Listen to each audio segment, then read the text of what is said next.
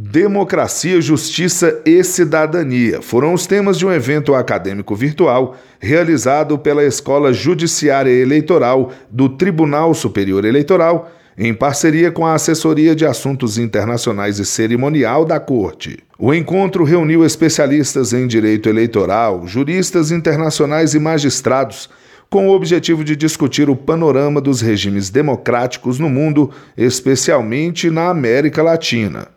O presidente do TSE, ministro Luiz Roberto Barroso, afirmou que a democracia tem lugar para todas as correntes políticas, conservadores, liberais e progressistas.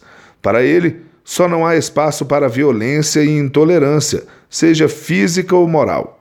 Ele defendeu que a troca de argumentos sem agressividade é muito mais capaz de conquistar adeptos do que uma linhagem de proselitismo perigoso e de desqualificação. Durante o evento, a obra Democracia, Justiça e Cidadania Desafios e Perspectivas, homenagem ao ministro Luiz Roberto Barroso, da editora Fórum, foi lançada de forma virtual. Do TSE, Fábio Ruas.